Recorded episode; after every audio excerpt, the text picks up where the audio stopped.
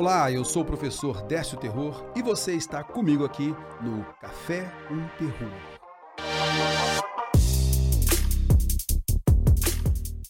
Olá, meus amigos, muito boa tarde para todo mundo. É um prazer imenso estar aqui com vocês com o cara. A gente está aqui hoje com o cara, Rafael Barbosa. A gente vai trabalhar um tema bem relevante, muito relevante, inclusive, porque a gente vive puxando a orelha dos nossos alunos, falando o seguinte: olha, não se deve estudar é, somente quando sai o edital, né? Mas e aí, Rafael Barbosa, olha só, e se de repente sai o edital e de repente você pensou assim, caraca, eu vou estudar para esse concurso e é no pós-edital mesmo e vamos que vamos. E aí a gente tem o nosso tema de hoje, que é como você se organizar para este concurso pós-edital. Meus amigos, então recebam aqui o nosso amigo Rafael Barbosa. Pessoal, boa tarde aí, me apresentando, meu nome é Rafael Barbosa, que o Décio já falou aí, né? Sou professor é, e coach para concursos, criador do método 4.2 de revisão, sou auditor fiscal na Cefaz de Pernambuco, né? Já fui analista judiciário. Estou nessa estrada aí tem um tempinho, tem essa carinha aqui de 20 anos, mas já tenho 17 anos já de serviço público. e estou aqui sempre tentando trazer informações úteis, né, para vocês. O Décio e eu, a gente está fazendo uma parceria bacana aqui.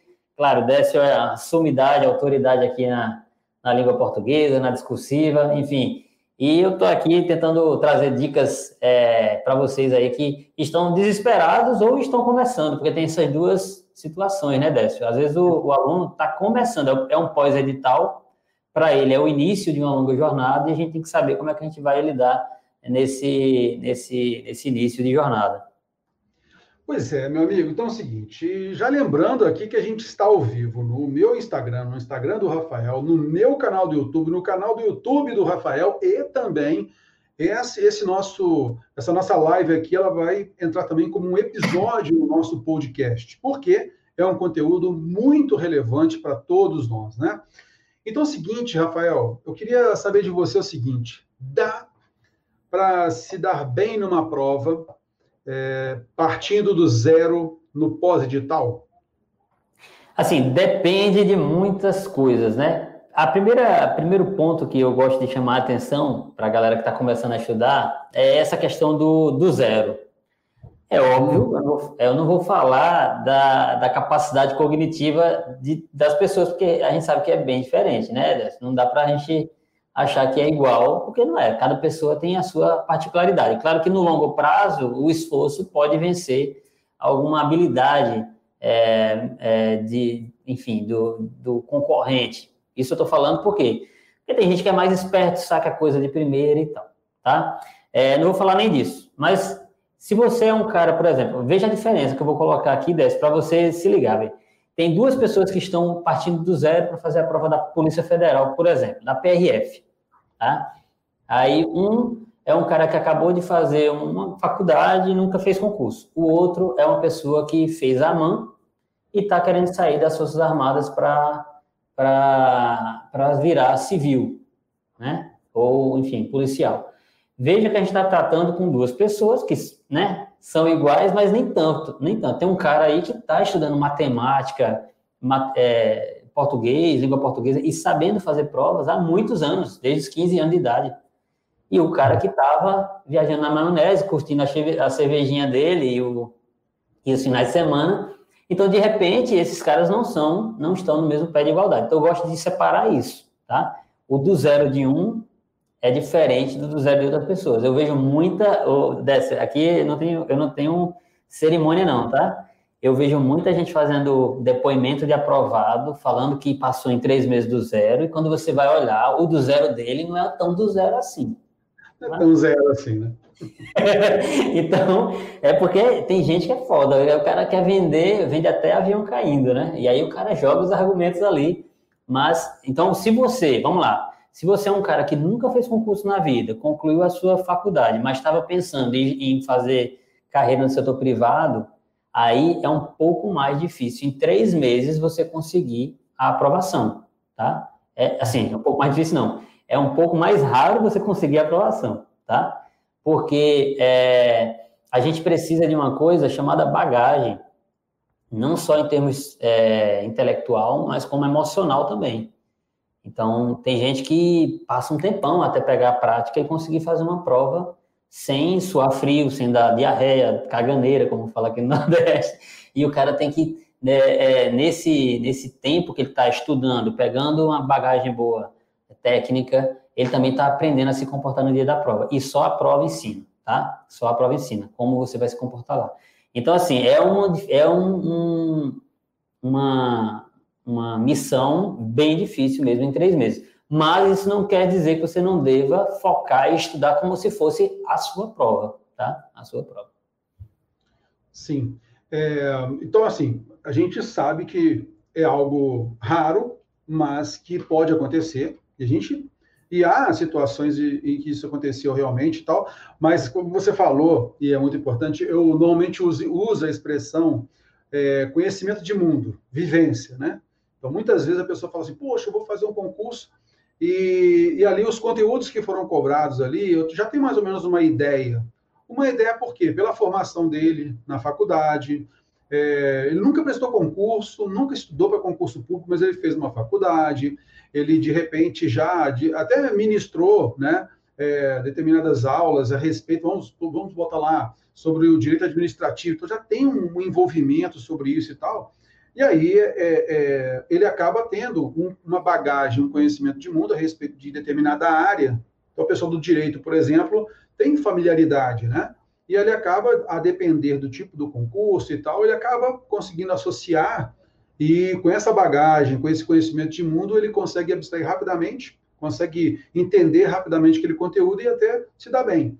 E a gente sabe muito bem, há concursos que têm um nível de cobrança muito maior e há outros que o nível de cobrança é, é menor. Além disso, há concursos que têm uma quantidade de vagas bem menor e há outros que há uma quantidade de vagas bem maior. Então, a gente também tem que colocar isso no peso que você falou aí, né? Que você mostrou aí.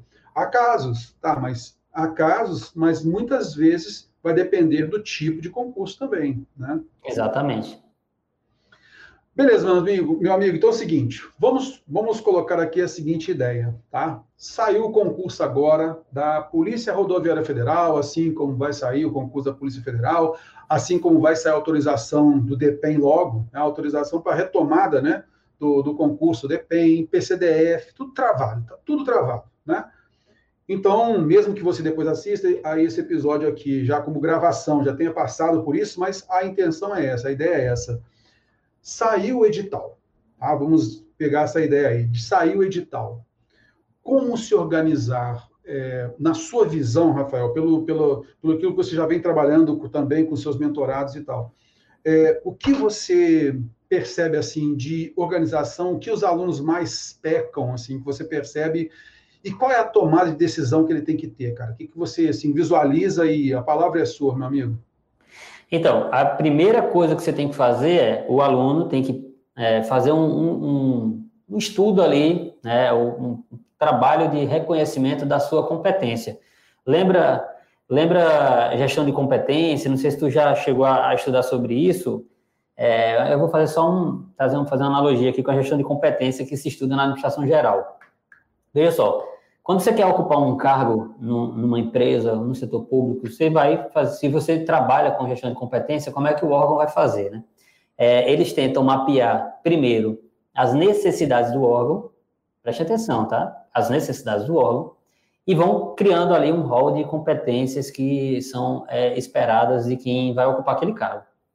O segundo passo na gestão de competência é procurar a pessoa que né, atenda aquela expectativa ali do órgão beleza? Agora imagine que esse órgão que está querendo contratar, ele tem um rol ali é, definido que ele, é, inclusive, materializou num conteúdo programático, ele quer que você saiba isso, isso e aquilo outro, e aí ele está procurando gente no mercado via concurso público.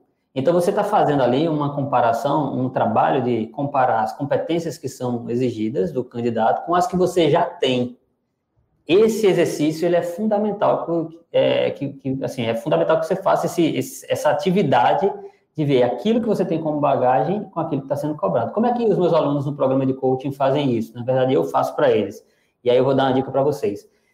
Tenta analisar ou usando um edital verticalizado, ou o próprio conteúdo programático que é liberado lá no edital, analisar item a item, isso não dá muito trabalho, não, você consegue fazer é, dinamicamente, analisar aquilo que você já estudou nos, sei lá, cinco, seis meses anteriores aí à prova. Isso para dar um indicativo daquilo que você tem como bagagem e para você também saber qual é o gap que você tem aí em relação ao que está sendo pedido, beleza?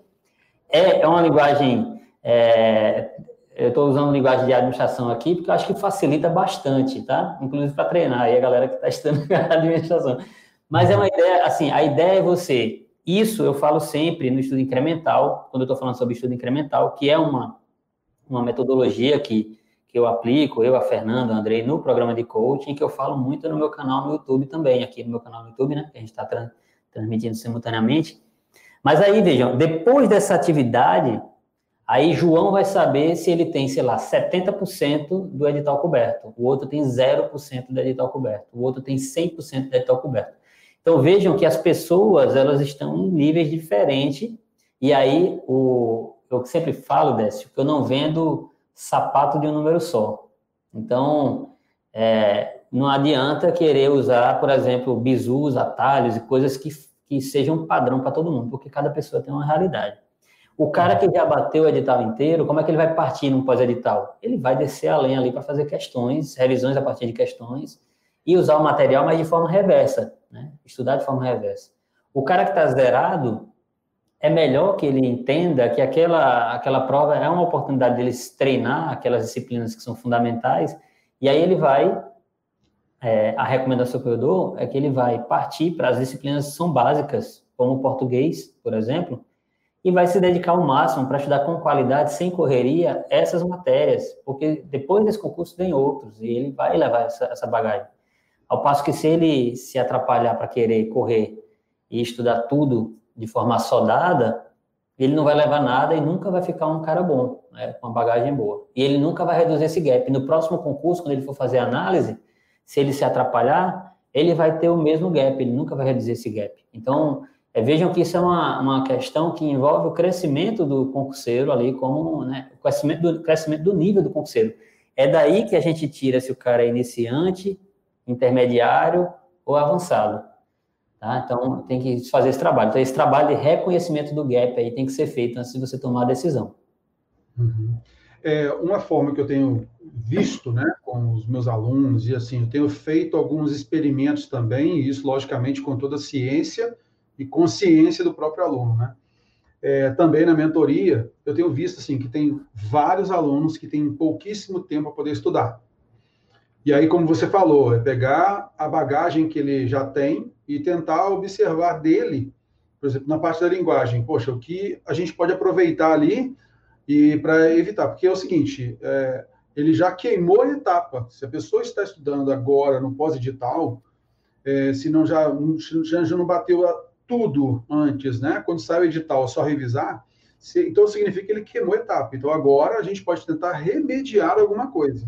Não quer dizer que fazendo isso ele vai ser aprovado e pronto, mas uma forma que a gente tem feito na mentoria, tenho conversado com alguns alunos, que a gente percebe um perfil, é, por exemplo, de ele estar. Tá, primeiro, ansiedade, meu amigo, que eu vejo assim é, demais. Os alunos têm ficado muito ansiosos quando está com a proximidade de um concurso, ainda antes do, do edital. Mas quando sai edital, então, explode a ansiedade e tal. Então, isso a gente vê muito, é, muita ansiedade. E aí, uma forma que eu tenho feito, e aí, meu amigo, até é legal por isso, assim, pela sua vivência e por aquilo que você já tem feito também com seus alunos, e as respostas que os alunos vêm trazendo para a gente são laboratórios importantes para a gente reaplicar, se necessário, né? Mas, assim, é, logicamente, sempre tudo que a gente faz, como a gente fala como laboratório, mas com a ciência do aluno de acordo com o caso dele, né? Então, uma coisa que eu tenho feito e que tem dado certo resultado é, primeira coisa, é, o aluno, olha só, eu falo assim para o aluno, olha, faz o seguinte, vamos pegar esta prova e esta prova aqui e vamos fazer essa prova. Você vai fazer essa prova, verificar o meu comentário, vamos verificar como você está. E eu, eu tenho visto o seguinte, o aluno, às vezes, ele está muito ansioso, ele está perdendo tempo na evolução ali do seu estudo, ele não está conseguindo raciocinar bem e tal. É, mas aí ele, aí ele vai mal pra caramba. Vai muito mal na parte de conteúdo. Vai mal pra caramba e tal. Não consegue evoluir e tal, fica chateado, fica, fica para baixo pra caramba e tal. Aí, queimando etapa. Nós queimamos etapa porque nós perdemos um tempo anterior, né? Mas aí ele vai e passa a fazer a prova. Mesmo não indo com uma pontuação muito boa na prova e tal, mas o que acontece? A pessoa fez a prova. Ela se, se sentiu no dia da prova, sabe? E ao se sentir no dia da prova fazendo ali, poxa, terror, errei essa daqui, mas por bobeira. Depois eu vi seu comentário ali, eu vi, pô, que macete, é, é, que eu, eu, errei de bobeira essa questão aqui. Pô, essa outra aqui, caraca, eu já sei isso. Tem muito conteúdo, vou falar especificamente na linguagem, tem muita coisa que a gente já sabe, a gente só vai relembrar. Na hora que a gente está estudando a teoria e tal, você vai relembrando, pô, isso é mesmo, isso é mesmo. Por quê? De conhecimento de mundo. A gente já tem a nossa bagagem, que a gente fala língua portuguesa desde quando a gente nasce, né? E, já, e antes de nascer, a gente já ouvia também na língua portuguesa. Então, a gente tem isso internalizado. Então, tem muita coisa na parte de coesão, na parte de reescrita e tal, que a gente já sabe, cara, isso aqui tá feio desse jeito. Mas esse feio que tá dando jeito, muitas vezes te leva, ah, não, o motivo agora que o professor falou é esse, esse, esse, e costuma cair bastante em prova e tal. E eu comecei a perceber que alunos que entraram para a teoria a partir do diagnóstico da prova, ele entrou na teoria muito mais, com muito mais muito mais forte, digamos assim, tá? E com muito mais força para poder vencer as dificuldades. Por exemplo, eu vejo aluno que vou ter muita dificuldade de pontuação. Aí eu, a gente vai lá na mentoria mesmo, já vai lá e coloca algumas atividades de pontuação. Aí eu começo a perceber que o problema dele não é só a, pontu, não é a pontuação em si, mas é o entendimento da sintaxe da oração. E aí ele agora já está ciente de que ele precisa efetivamente estudar a sintaxe, ele entra, ele mergulha melhor nesse conteúdo, né? Então, muitas, o que eu tenho feito com alguns alunos é isso, não são todos, porque o que acontece? Quando a gente, como você mesmo falou, quando a gente coloca a coisa muito generalista, é, acaba que aquilo ali passa a ser um padrão, e se as pessoas, de repente, se um não foi bem naquela forma, a gente tem que demonstrar que há mais formas de a pessoa vencer aquilo. Então, nem é to, não é a todo mundo que eu ofereço esse tipo de trabalho dessa forma assim, porque eu vejo que há alguns alunos que querem ficar no descansado mesmo, entendeu? Às vezes ele não gosta do português, mas ele não quer mesmo estudar, mas às vezes tem um tempo para poder aprofundar, estudar legal, mas ele prefere o quê? Às vezes ele espera que a gente chegue até ele e fale assim, olha, só faz isso, isso, isso e você vai passar. Aí, meu amigo, deixa eu fazer a seguinte pergunta que não quer calar. Eu estou notando também aqui algumas perguntas, tá? Que, que os alunos é, têm colocado para a gente aqui também e tal. Mas aí vem aquela ideia do resumo, o famigerado resumo. E você, toda, acho que toda live sua, toda vez que eu acompanho uma live sua, tem o lance do resumo. para poder completar legal, eu queria que você me falasse para mim assim, o cara que saiu no pós-edital, tá? é, como fica a situação do resumo, ele faz resumo, ele pega resumo de alguém, se ele pega alguma coisa resumida, já, já está bom? Qual que é a ideia do resumo na sua concepção, pela experiência que você tem visto na prática com seus alunos, né? Então, a minha, a minha relação com resumo, com mapa mental, é, grifo, essas coisas todas, principalmente o resumo, o resumo ele toma, toma mais tempo, né? é, não é uma questão de não confiar na, efic na eficácia, né? É um problema de eficiência mesmo. E é uma questão também que vai envolver aí a carga horária do aluno, porque tem aluno que tem tempo para fazer resumo, tem aluno que não tem, a maioria não tem. 45%, 50% dos meus seguidores, eles estudam três horas por dia. Uma pessoa que tem três horas por dia para estudar, ele vai fazer resumos que hora, na hora do trabalho dele, porque se ele, das três horas, ele tirar uma hora para ficar escrevendo alguma coisa, ele só estuda duas. Enquanto estuda, enquanto escreve, não estuda, tá? Não está estudando, está produzindo um material que no futuro você vai utilizar. E às vezes o aluno não volta para ver aquele resumo. Quantas e quantas pessoas eu não já vi fazendo pilhas de resumo e nunca voltam. Ah, o cara fala, ah, mas aí eu vou voltar quando eu tiver no pós-edital e tal. Mas quem garante que aquele resumo que você fez de fonema lá no início, quando você estava estudando as primeiras aulas do, do Décio, que você tem competência? Eu faço essa pergunta, Décio, na, não é na maldade não, tá? Era a bondade, né? Quem garante que você tem competência para escrever um texto e resumir algo que você ainda nem exercitou, treinou, qual a sua bagagem em questões dessa matéria para você se aventurar a escrever um texto e achar que ele é bom. Aí as pessoas sempre vão falar, ah, professor, mas eu vou voltar para ficar é, refazendo. Pior ainda, você vai ficar escravo daquilo ali com obrigação. É melhor você usar o próprio texto para reler revisar, tá? Acompanhando a, a, forma como o professor, ou a própria videoaula, como o professor aborda aquilo ali, ou usar o material pronto por professores. Aí eu faço o meu apelo, é, Décio, que você disponibilize resumos de português, língua portuguesa, que eu tenho certeza que você, mais que ninguém, sabe o que colocar no resumo e o que não colocar, né? Enfim, é, então eu sempre recomendo que as pessoas, se forem na reta final, principalmente, se forem utilizar algum resumo, que utilizem um resumo feito por um professor e não percam tempo fazendo isso aí, é, esse, esse, tipo de trabalho. A não ser que você esteja treinando para alguma coisa que, que envolva escrita, né? E aí você vai depender mesmo da escrita, né? Eu sou aristotélico, né? Então, se eu quero acertar a bolinha certa lá no caderno de resposta, é melhor eu colocar toda a minha carga, minha energia para fazer questões, no máximo que eu puder, depois que eu tiver uma base, do que ficar perdendo tempo fazendo resumos. Eu sou realmente contra resumos, eu acho que é um, um, um é um, é um, um assassino de produtividade, tá? É, eu vejo isso, meu amigo, pelo seguinte: é, eu, tenho acompanhado os, os, alunos, e a gente tem um controle da, das atividades que eles vão fazendo, né? Então, assim, a gente tem uma planilha que o aluno vai preenchendo que ele estudou e tal na semana e tal. E, e, e alguns alunos a gente tem percebido, poxa, às vezes está, está caminhando bem, e tem outros que estão, é, é, tipo assim, bem devagar. E aí a gente é, vê com o aluno, poxa, mas ele está fazendo a, o resumo. Então, por exemplo, é, a gente tem a mentoria lá de um ano, tá? O aluno não tem, eu não tenho nada em mente, não. Eu não tenho nada em mente à frente agora, eu estou estudando aqui para poder melhorar o português e vai pintar o concurso que eu quero, mas até agora não tem nada em mente, não. Vamos supor lá, auditor fiscal, né? Receita Federal. Não tem nada em mente agora para poder sair, tudo. Provavelmente não vai sair agora, este ano e tal. Então, é um trabalho de longa duração. Ah, beleza, tranquilo e tal.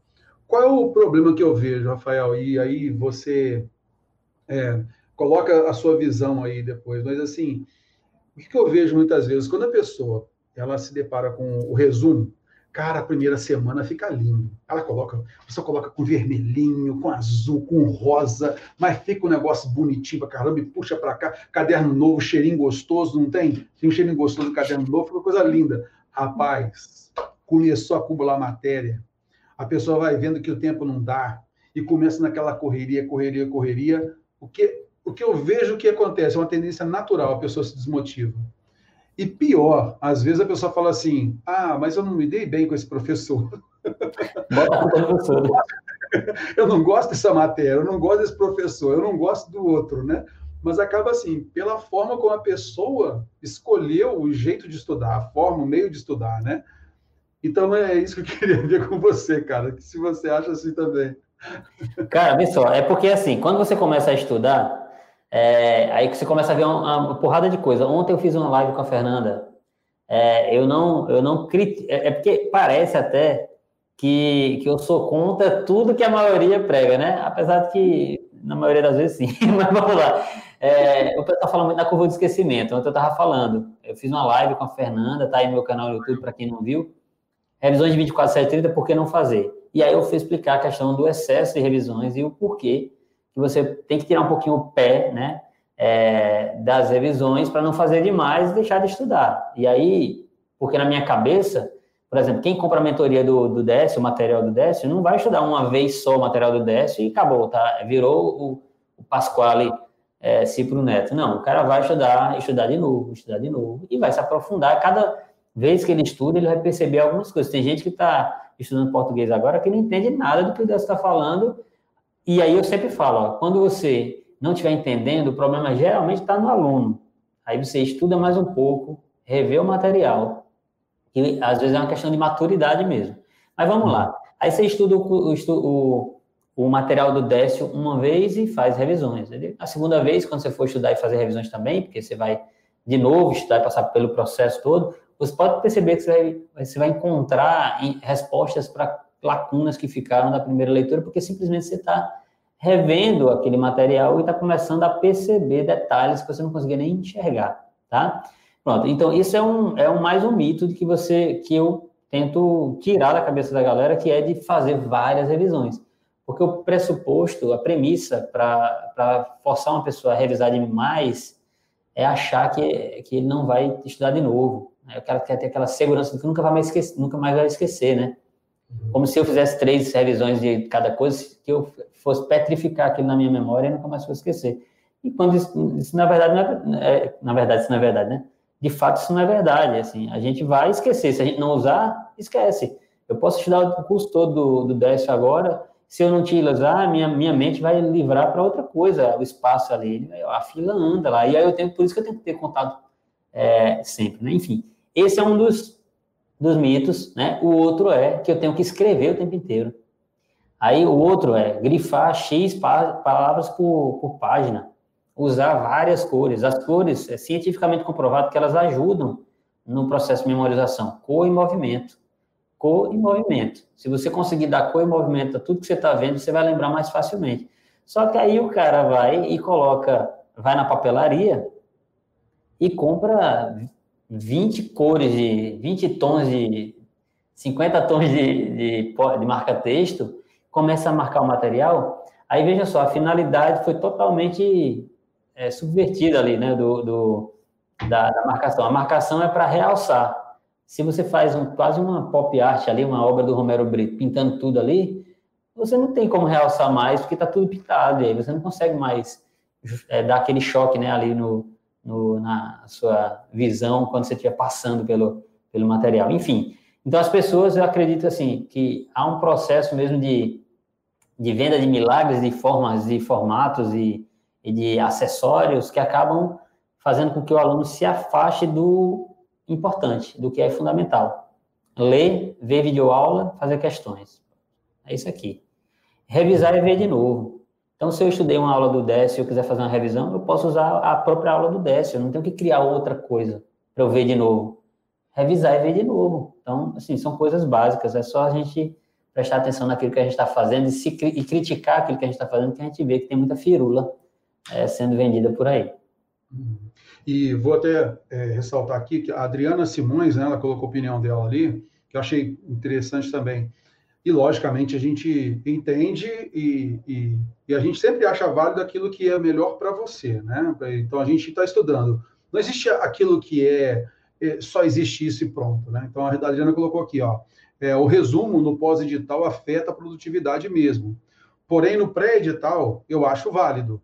Eu mesmo fixo mais o conteúdo escrevendo. Cara, é assim, a gente até mesmo, é, é, eu concordo com a Adriana que a gente, é, a gente consegue fixar mais é, quando a gente está escrevendo. Sim, legal, a gente consegue mesmo, sim.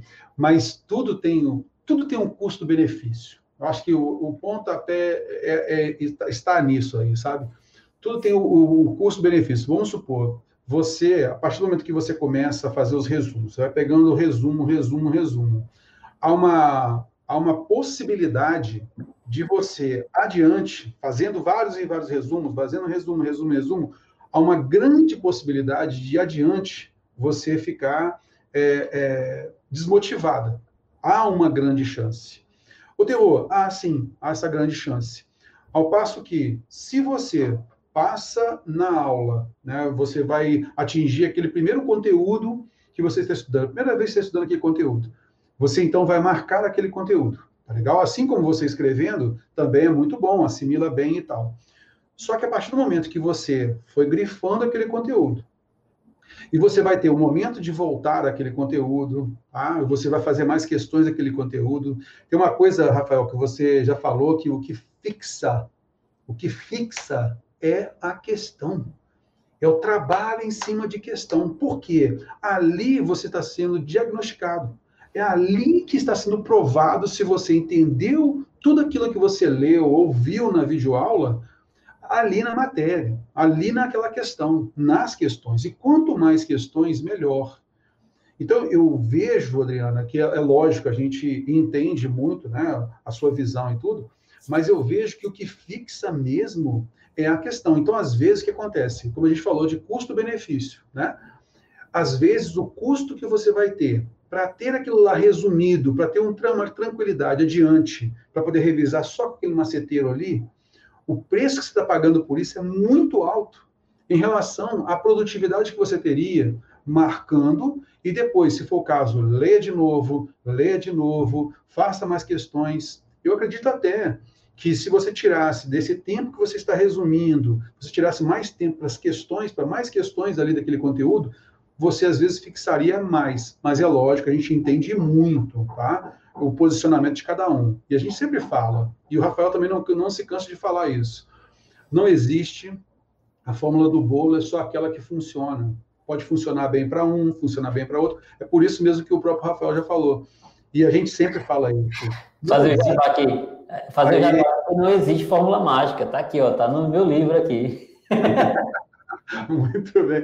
Então, é, é, aquela ideia, assim, por isso que cada aluno ele tem que ter o tratamento é, individualizado, a forma como a gente vê que ele possa produzir melhor, entendeu?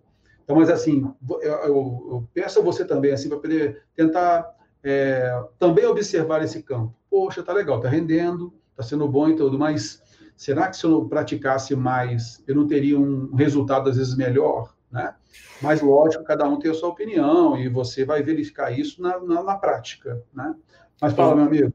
É, eu não sei se você, eu acredito, não sei se você concorda com o que eu vou falar aqui, mas eu não tenho pretensão nenhuma em ser formador de opinião, tá? Uhum. Eu sou só um educador. Eu me considero eu sou professor, comecei minha vida assim nos concursos dando aula é, e também já dei aula na universidade.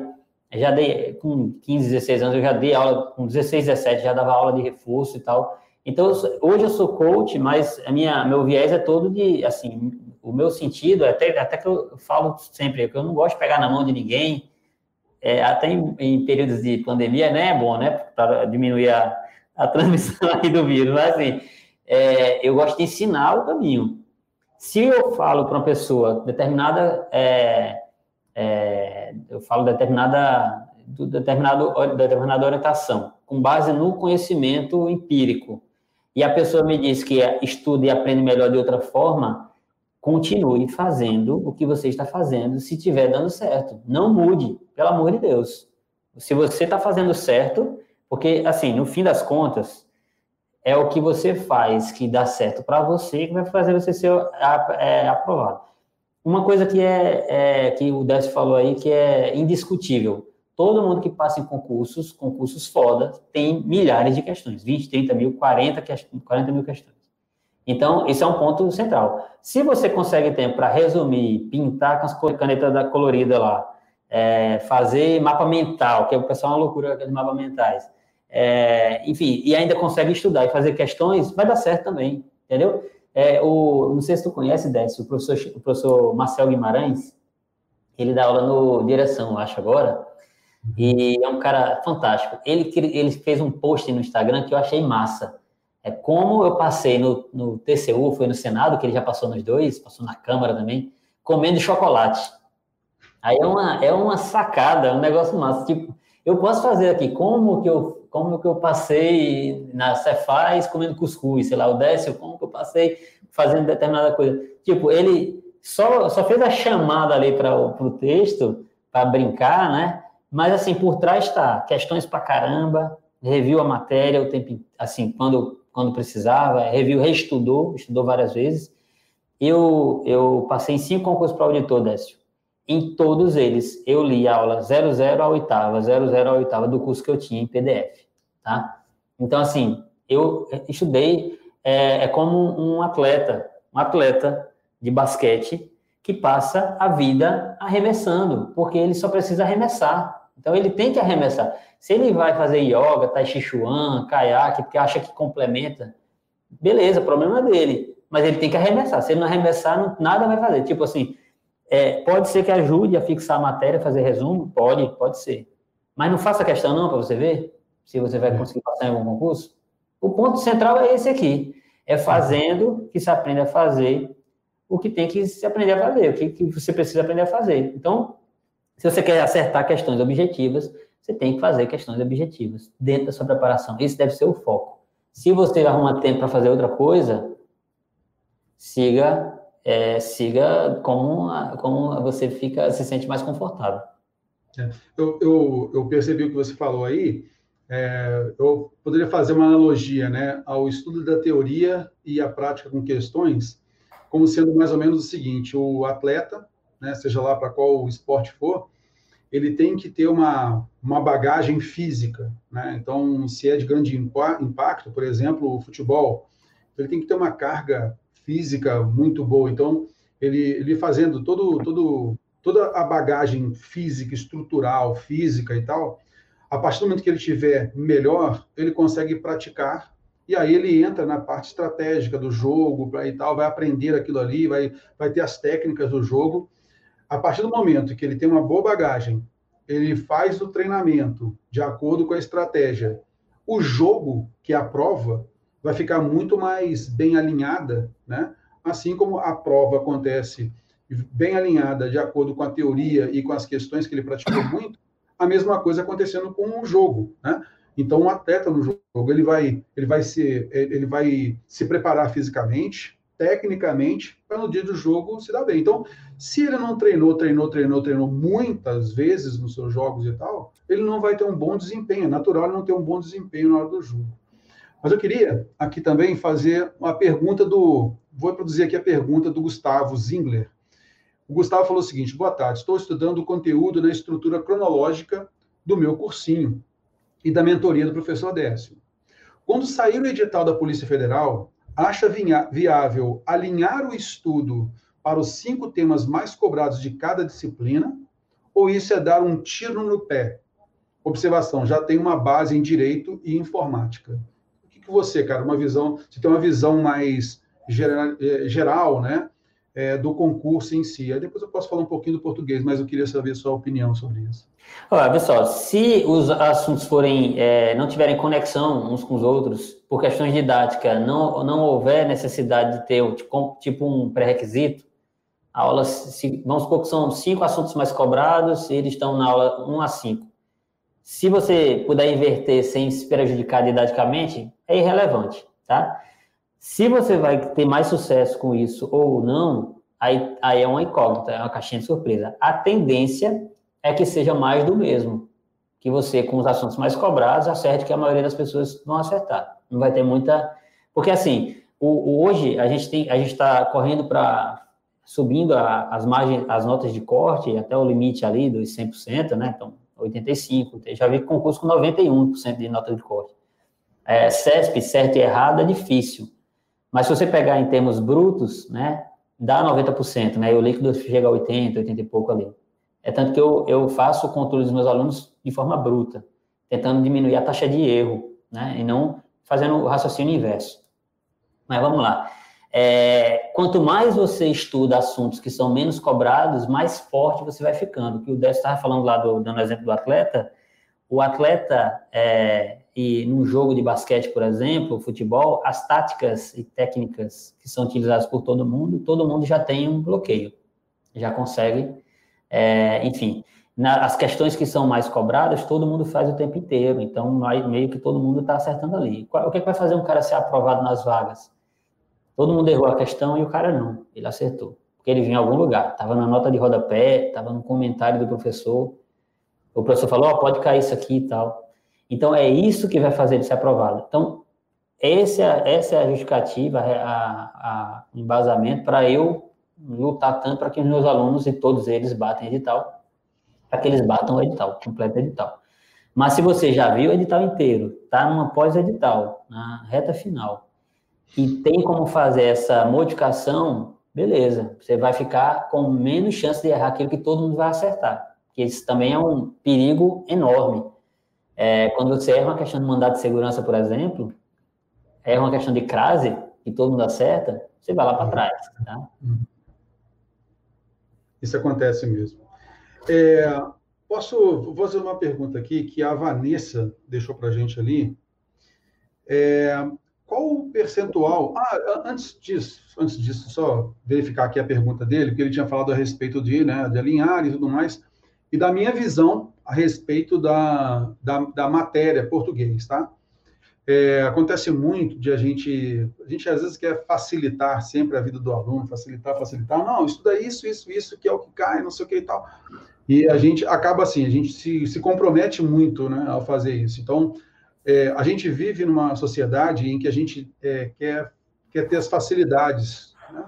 A gente quer ter as facilidades. Antes da pessoa poder chegar até um determinado lugar, tinha que percorrer aquilo lá caminhando.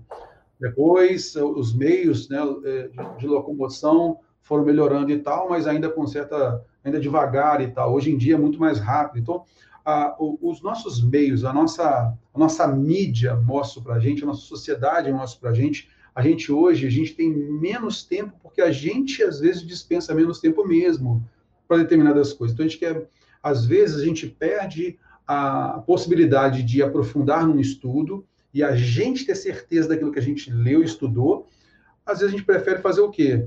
É, ir para a internet, e jogar lá, de repente, lá é, para alguém, algum fórum, alguma coisa de concurseiro e tal, para poder saber a respeito daquele tema lá e tal. Às vezes a gente tem um material em mão que a gente pode resolver, mas a pessoa às vezes quer aquilo que já está pronto, né? Então, às vezes, acaba deixando de estudar aquilo, mas quer aquilo mais prontinho e tal. Isso acontece muito é, na mentoria, eu tenho visto muito isso. Às vezes eu falo assim: olha, gente, siga, por favor, siga a ordem que eu coloquei lá no estudo. Tá? Então, fora o que a gente faz depois da, da missão, né? Então, sai o concurso edital, a gente então vai partir para a missão, para aquele concurso, é algo diferente. Mas pré-edital, não tem nada ainda certo aquele concurso e tal. Então, a gente, poxa, siga aquela ordem cronológica, vá batendo esse conteúdo e tal. E o que eu vejo muito, cara, mas é muito, o aluno chega e, professor, estou na dúvida aqui, aí chega na aula de, vamos supor lá, aula de, de verbo, por exemplo, né? Aí o aluno já faz uma pergunta que tem a ver com a regência, que não tem nada a ver com aquele conteúdo de verbo, de emprego de tempo verbal e tal. Mas por quê? Porque ela aquela ansiedade de andar logo com o conteúdo. Aí até, Rafael, algumas pessoas eu estava diagnosticando por quê? Pessoas que estavam resumindo muito e começaram a ficar sem saco de, de resumir aquele conteúdo que é extenso. Isso acontece muito, né? Você está resumindo, de repente você bate aquele conteúdo que é grande para caramba, você não, agora acabou, agora não tem mais jeito, aí abandona, e aí já vai lá para frente, querendo pegar conteúdo mais à frente e tal. Aí, Gustavo, eu queria só salientar você o seguinte, é, esse direcionamento aí, o que mais cai? Vai cair naquilo que o Rafael falou, né? de, pô, você está elegendo cinco assuntos que mais caem. A gente, logicamente, faz ali, né, a ponderação, observa direitinho ali a, a, a questão, a prova cobrou quais assuntos, tais, tais, tais, assim, né, a gente já tem aquela ideia geral.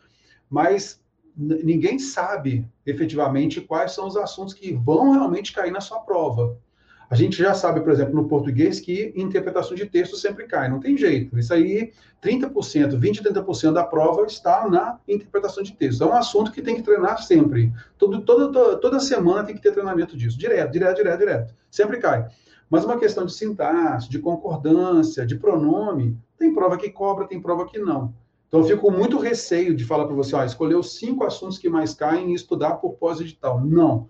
No pós-digital, eu, eu confio mais naquilo que o Rafael falou. Faz o seguinte, cara. Mete o dedo nas questões, cara. Vai fazendo questões. Questões, questões, questões, questões. Opa, estou errando demais pronome. Já sei que eu tenho que bater no conteúdo de pronome para poder melhorar. Estou errando demais em emprego verbal. Opa, tem que fazer então aquela aula de novo para saber como é que eu estou. Agora sim eu melhoro e vou adiante. Vou adiante. Então, por exemplo, na nossa mentoria são mais de 1.400 questões comentadas. Então, tem tudo ali. A pessoa pode pegar, ah, eu estou sem saco de estudar o seu curso por teoria. Ah, beleza. Pega as 1.400 questões, bate, bate, bata tudo por temas, pá, pá, pá, pá, pá. Errei essa, errei essa, errei essa. Deixa eu ver lá o que o terror vai falar dela. Pá, pá, pá, pá. Resolvi, opa, beleza. Não entendi bulufas do que o terror falou, porque eu preciso da teoria. Vá à teoria e resolva a questão de novo. Beleza? Aí eu, eu é, então, Décio, eu falei da questão do gap lá no início da transmissão. Se você está com um gap pequeno, ou seja, você bateu 80% do edital já para PF, PRF, sei lá. Cara, se você vai. É, como eu falei, se você estudou tudo de português, a ordem que você vai ver os assuntos no pós-edital é irrelevante. Agora, se você não estudou nada, você vai inverter a ordem para quê? Você vai perder só a, a, a, organização. O professor, o Décio, não colocou à toa, estou dando exemplo do Décio porque ele é professor de língua portuguesa. Ele não colocou à toa a aula naquela sequência. É, eu, quando eu fui escrever, eu, eu tenho, esse é o meu segundo livro, tem um livro de contabilidade de bolso, pela editora Método, né? Sexto, acho que ela ainda existe, acho que ela existe. Acho que até o Silvio Sandy lançou, publicou um livro pela Método. Uhum. O, a maior dificuldade minha foi organizar a boneca lá, o sumário do livro, não o sumário do livro, mas a boneca, né, onde é que a gente vai colocar cada coisa. E isso é um, pô, é um trabalho hercúleo para você organizar, para você, pô, qual aula que vem primeiro e tal. Então, porque você vai vendo, ao longo do tempo, você vai até mudando a sequência das aulas, não sei se você já passou por isso, mas uhum. quando eu escrevi o passo estratégico, de vez em quando eu mudava, porque eu falava, não, o cara para estudar em permit, ele tem que saber isso aqui, aí fazer as alterações, enfim. Então, se você quebra e rompe com isso daí, tendo um gap muito grande, aí você está perdendo tempo, está jogando tempo fora, entendeu? Aí, ó, é o que eu sempre falo. Se você se enrola no pós-edital desse primeiro concurso, desse concurso que está fazendo, para o próximo você não leva nada. É melhor devagar, com calma, e no próximo concurso, ah, professor, mas eu quero resolver a minha vida nesse, tem que ser agora. Aí é um problema de infância que não foi resolvido que você não aprendeu lá quando era criança, que nem tudo que a gente quer a gente tem. Infelizmente, às vezes, ó, eu, eu queria ser auditor, veja só, eu abri o meu leque para ser auditor.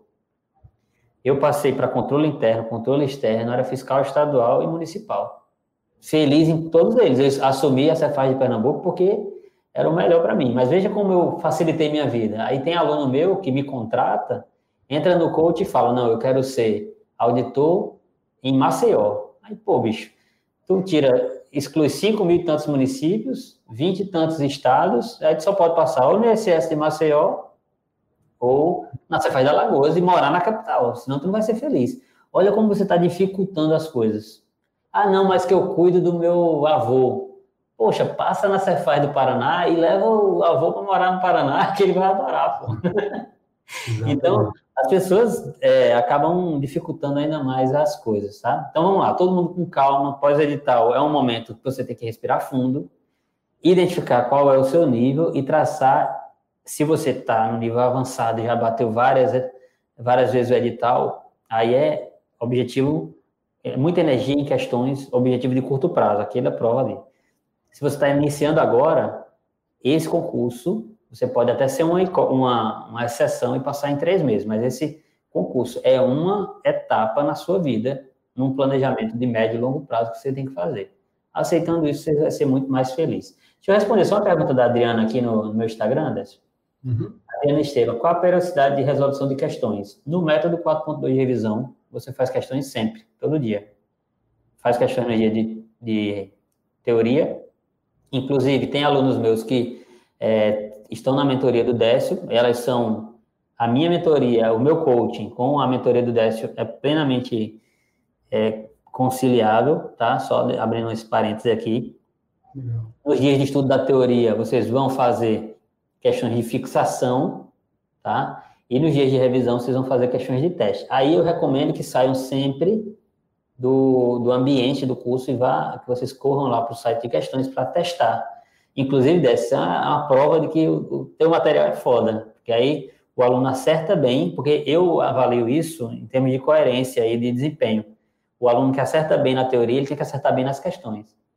Se ele não for bem nas questões, ele tem que voltar a estudar de novo, porque na prova vai ser pior, ele vai ter outras surpresas. Então, isso é bem bacana quando eu vejo é, o pessoal que estuda com teu material, por exemplo, que eu acompanho, né, que, que é aluno meu, que é do coaching, que eu vejo a coerência e é, pô, é por aí. O cara tá acertando 90% nos dias de teoria, no dia de revisão, ele vai para o site 90%. Beleza. Fechado. Deixa eu te fazer uma pergunta aqui, que veio do Futuro Federal. Legal. Professores, uma dúvida. Estudo para carreiras policiais. Filtrar questões por cargo só de polícia, fazendo isso de vez, é, está otimizando, nesse caso, não estarei me aprofundando. É, aqui, basicamente, acho que a pergunta dele foi a seguinte: é, eu escolho as questões por cargo, isso está me ajudando ou não? Posso dar minha opinião aqui, Rafael? Vai lá, mete bronca aí. Eu até abri aqui a pergunta para ler, para entender aqui. É, português, eu não, eu tenho falado isso com os alunos direto. Tem, por exemplo, tem gente que fala assim: olha, Quais são os conteúdos? Vamos botar aqui: Polícia, Polícia Federal, Polícia Rodoviária Federal. Como que a banca CESP cobra Polícia Rodoviária Federal, Polícia Federal? Qual é, então, aqui o raio-x disso e tal? Cara, isso, essa ideia vende muito, mas na realidade, cada prova é uma prova. Como é que o, o, o examinador da banca CESP, por exemplo, vai montar o próximo concurso da Polícia Federal, da Polícia Rodoviária Federal, do DPEM, PCDF, assim por diante. Como que ela faz? Ela tem lá os, os textos que elas vão, a, a, os examinadores, a equipe vai escolher quais são os textos. Esse, esses textos são interessantes, esses textos permitem fazer boas questões de interpretação de texto? Sim. Esses textos permitem fazer boas perguntas a respeito, boas afirmações a respeito da parte de é, classe de palavras, função sintática, a gramaticalidade, a parte também semântica, sim. A palavra chula no texto que a gente deve evitar? Não, opa, então dá para aproveitar. Então não existe nenhum examinador vai pegar a última prova da Polícia Federal ou da Polícia Rodoviária Federal e falar assim, pô, na questão 3, eles cobraram um pronome. A, a equipe anterior colocou, é, cobrou colocação pronominal e emprego de verbo na 4 e também a sintaxe da oração na oitava. E aí vai seguir mais ou menos aquilo. Não é assim que funciona. A, a banca examinadora ela tem a liberdade dentro daquele perfil, dentro daquela quantidade, daquele conteúdo programático, de fazer as cobranças devidas.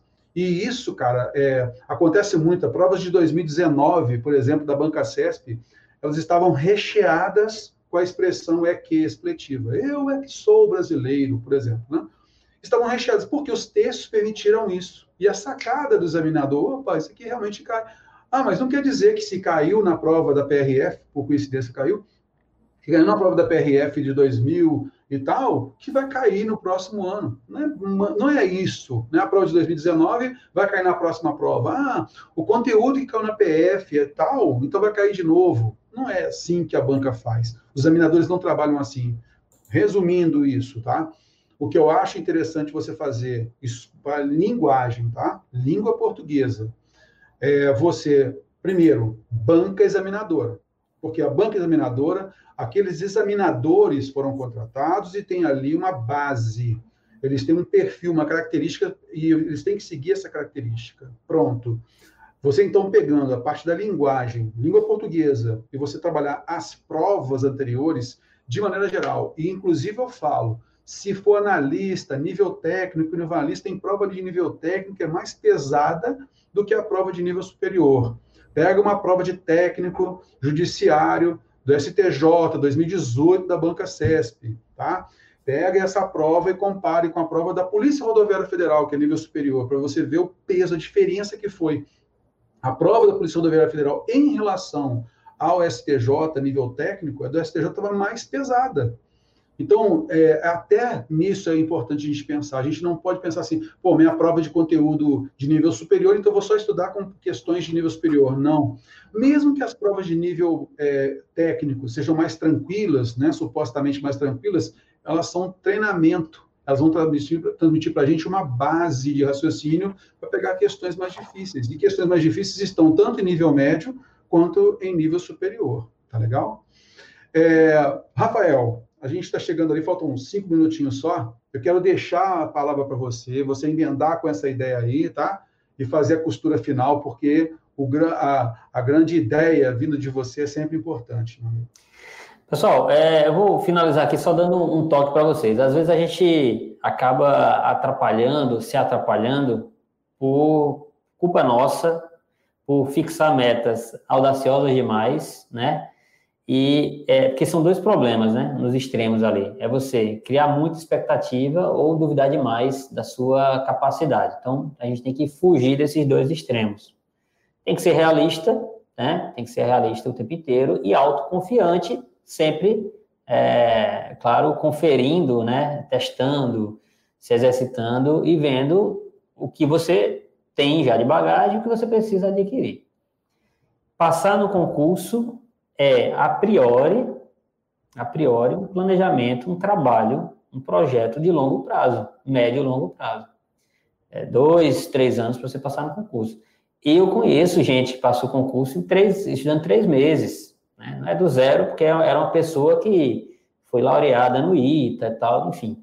É outro nível, mas eu conheço. Conheço gente que passou 10 anos e é um puta desembargador hoje em dia. Ele passou 10 anos estudando porque ele queria ser juiz de trabalho. E hoje é um puta desembargador. Então, é assim, no meio aí, você pode estar com um ano e meio. Eu demorei um ano e meio para passar nos concursos top assim que eu queria quando eu voltei para ser auditor. Demorou um ano e meio. Quando eu comecei a estudar para analista, para eu passar no TRT, que foi o melhor cargo que eu passei para analista, é, demorou um ano e meio também. Mas tem gente que demora um pouquinho mais, tem gente que demora um pouco menos. Da Rocha disse que estudou nove meses para passar no concurso dele da Cefaz de Pernambuco, o mesmo que eu passei. A diferença da gente em termos salarial é zero, é o mesmo, é o mesmo salário.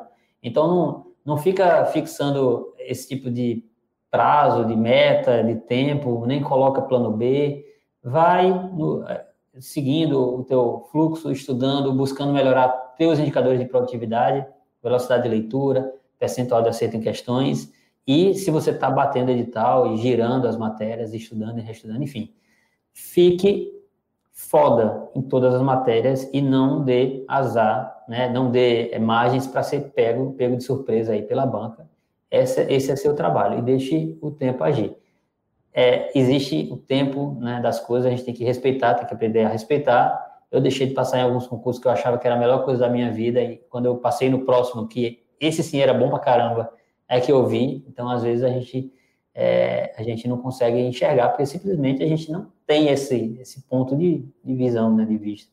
Não consegue enxergar, porque a gente está, quando a gente está dentro do caminho, dentro do, do, veículo, é difícil a gente é, visualizar o trajeto que a gente está fazendo, que a gente está percorrendo, principalmente quando a gente não sabe onde é que a gente vai chegar, né? Eu digo isso porque tem gente que estuda para ser auditor de Cefaz e vira auditor do TCU, né? E o cara, pô, nem imaginava, é bom pra caramba, às vezes é melhor do que o que ele queria. Então, tem que se ligar nisso, tá, gente? Estudar, é, olhar mais para dentro de si do que para fora, né? Não ficar se comparando com ninguém, cada um tem o seu caminho, beleza? E é isso. É, foi um prazer inenarrável, quase sexual aí participar dessa live. e eu, eu, queria dizer que o dia que você quiser fazer outra live, a gente faz aqui, que passou uma hora que eu nem vi. Cara, muito bom, cara, muito bom mesmo. E vamos fazer mais. E, cara, eu já, ó, já vou chamar aqui, você já vou convidar você de uma vez, porque eu gostaria muito, cara, de fazer uma live é, com a participação de pelo menos mais três pessoas, três a quatro pessoas aí. E aí eu, é, aí essas pessoas aí, eu queria chamar outros, né, é, outros professores, né, também das suas áreas e tal. E, poxa, eu acho que seria muito legal, porque você daria uma, uma ideia geral, né? E eu acho que seria muito massa você coordenando essa galera toda, falando, a gente falando das matérias e tal. Vamos ver se a gente faz isso aí nesses próximos Bora, é, Gostei da ideia, poder ser tipo um, um, seminário, né? Alguma coisa assim. Sim, que ficaria muito legal, né? E pode ser de uma hora mesmo, né? Eu acho uhum. que dá para todo mundo falar da sua matéria e tal, e eu acho que vai dar uma. faz uma interação muito boa, né? Eu acho que isso vai ser bem legal, vai ser bem importante. Meu amigo, Exatamente. eu que agradeço demais a sua presença aqui. Pessoal, é, então sigam o professor Rafael Barbosa. Então, o seu Instagram é, é prof. Rafael Barbosa, não é, Rafael? Exatamente, prof.rafael Barbosa. E quem não conhece ainda meu método, entra lá no meu site, eu vou colocar aqui é, no, nos comentários do Décio. Eu acho que eu não consigo colocar para que o pessoal clique. Eu acho que eu não consigo. Pode te falar aí que eu coloco aqui. Pronto, eu coloquei aqui.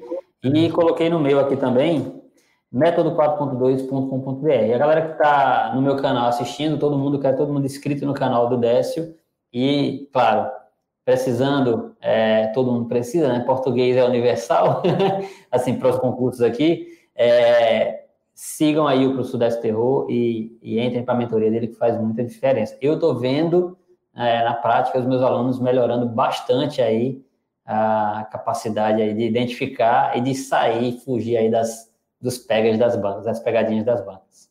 Show de bola, meu amigo. Muito obrigado e que a gente faça logo, logo a próxima transmissão junto. Um grande abraço, Beleza. meu amigo. Valeu, moçada. Até mais. Valeu.